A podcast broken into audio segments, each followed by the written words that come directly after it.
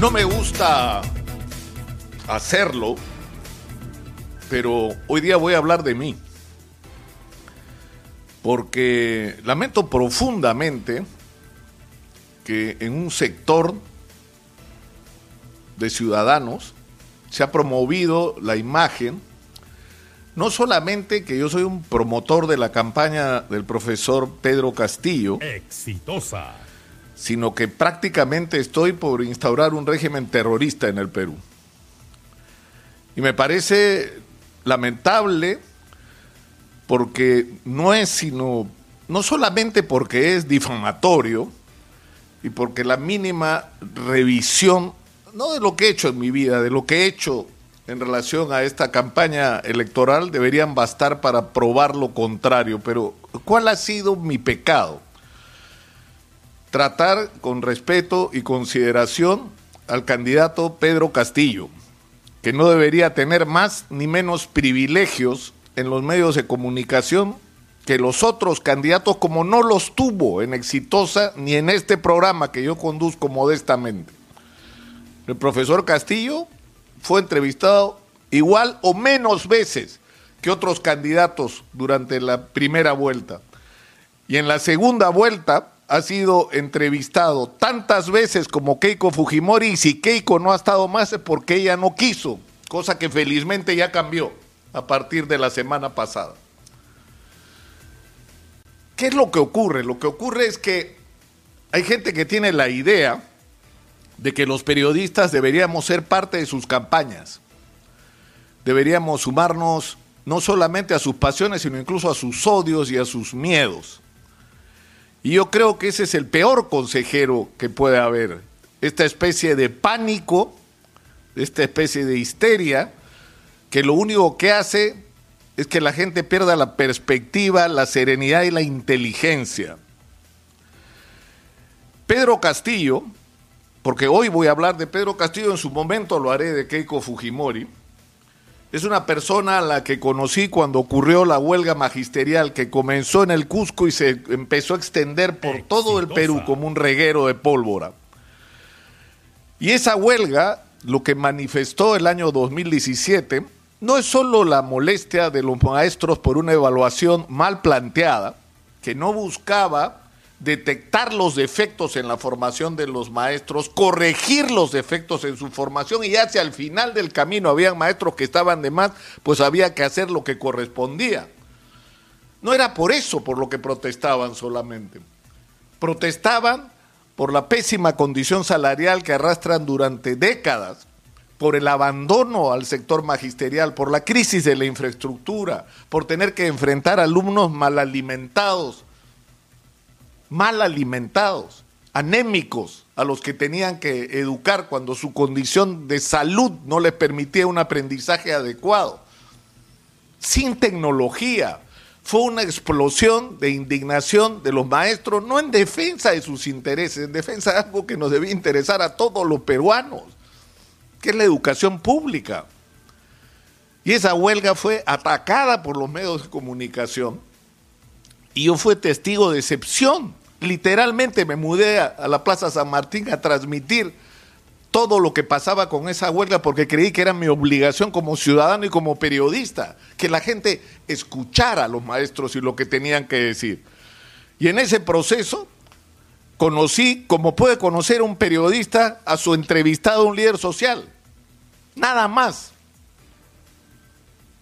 hice lo que tenía que hacer. Pero ¿qué descubrí en ese momento? Porque obviamente, porque he sido investigador periodístico, empecé a indagar quiénes eran los dirigentes de esta huelga. Y descubrí que el profesor Pedro Castillo tenía como antecedente el haber sido de Perú Posible. Le he preguntado a Luis Taís esta semana que pasó, Exitosa. porque él ha sido secretario general de Perú Posible, y me dice que hasta donde él tiene memoria, Pedro Castillo fue miembro de Perú Posible hasta que se disolvió el año 2016 después de haber perdido su inscripción. Y un año después estaba dirigiendo la huelga magisterial. Y yo tengo la convicción, porque lo vi, que el profesor Castillo se convirtió en ese momento en una barrera frente a los sectores más radicalizados, algunos de ellos cercanos a Sendero Luminoso, que querían tomar el control del movimiento, que querían aprovechar los errores que en su momento cometió la dirigencia del SUTE y que ellos mismos han reconocido y permitió que la huelga los rebasara. Y obviamente que habían sectores super ultra que querían tomar el control de ese movimiento. Y la barrera fueron profesores como Pedro Castillo y Edgar Tello, y yo lo vi con mis ojos, y yo lo escuché, porque ellos lo que querían era reivindicar a los maestros, no tenían una agenda política distinta a esa.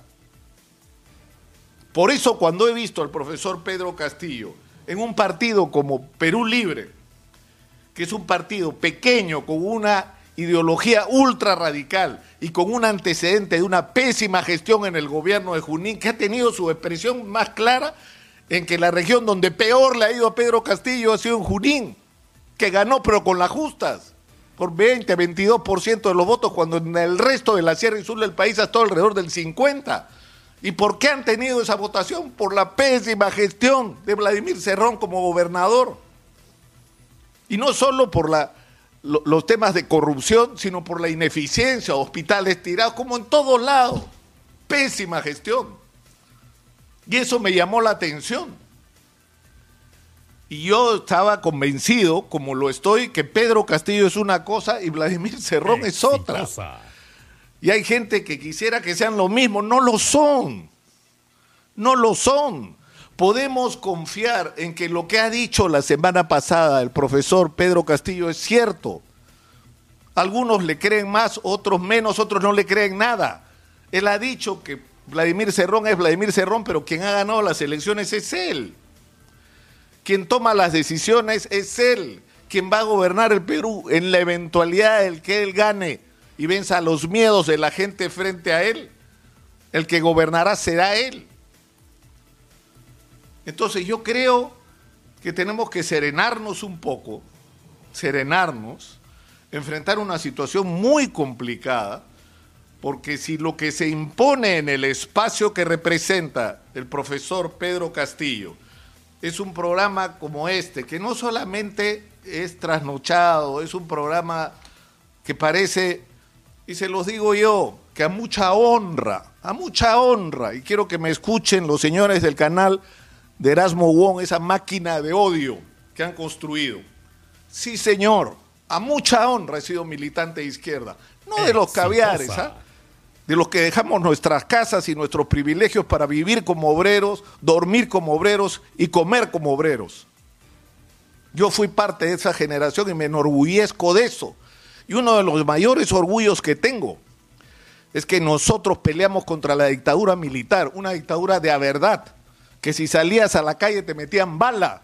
Y por eso hay mártires de esos días, que te metían preso en Lurigancho, que te deportaban, que tenías, como pasó en mi caso, que fue el, el que pagó menos del grupo al que yo pertenecía, tuve que dejar la universidad porque no podía ir porque me metían preso y lo que pedíamos era una cosa muy simple de la que disfrutamos hoy todos los peruanos pese a los altibajos. Democracia, elecciones generales. Eso era lo que pedíamos. Y lo conquistamos para todos los peruanos. Y que no fuimos capaces, no estuvimos a la altura, éramos buenos para pelear, pero no estábamos preparados para gobernar.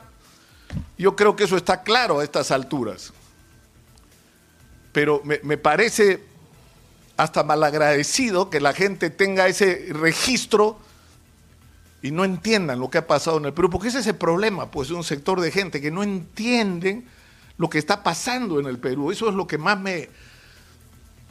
No es que me irrita, me sorprende. O sea, ¿por qué no terminan de entender que el voto por el profesor Pedro Castillo es el voto de gente indignada?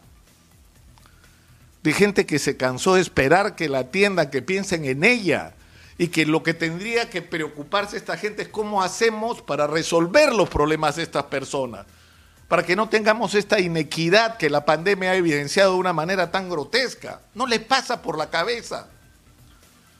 Entonces yo creo que hay que tomar las cosas con serenidad, con la cabeza fría, porque yo creo ser consciente más que otros que si esta definición del profesor Pedro Castillo no se produce de una manera clara y donde podemos entrar a una discusión de algo que es en lo que deberíamos estar. ¿Qué propone el profesor Pedro Castillo? ¿Cuál es su plan de gobierno realmente? ¿Quiénes son los cuadros que van a conducir el país si él gana las elecciones? ¿Hacia dónde nos van a llegar? ¿Cómo van a enfrentar la pandemia? Que es lo que más los agobia a los pero esa es la discusión. En este momento, eso es lo que yo quisiera conversar con el profesor Pedro Castillo, al igual que con Keiko Fujimori. Pero en fin, no sé. Disculpen ustedes por, por, haber ocupado este tiempo en, hablar de mí. Lamento profundamente que estemos en esta situación. Me parece profundamente injusto y malagradecido para un medio como Exitosa Perú y para una persona como yo, que si algo hemos hecho los últimos años es llamar la atención sobre que algo como lo que estamos viviendo iba a ocurrir si no hacíamos los cambios que el Perú quería. Y nadie quiso escuchar.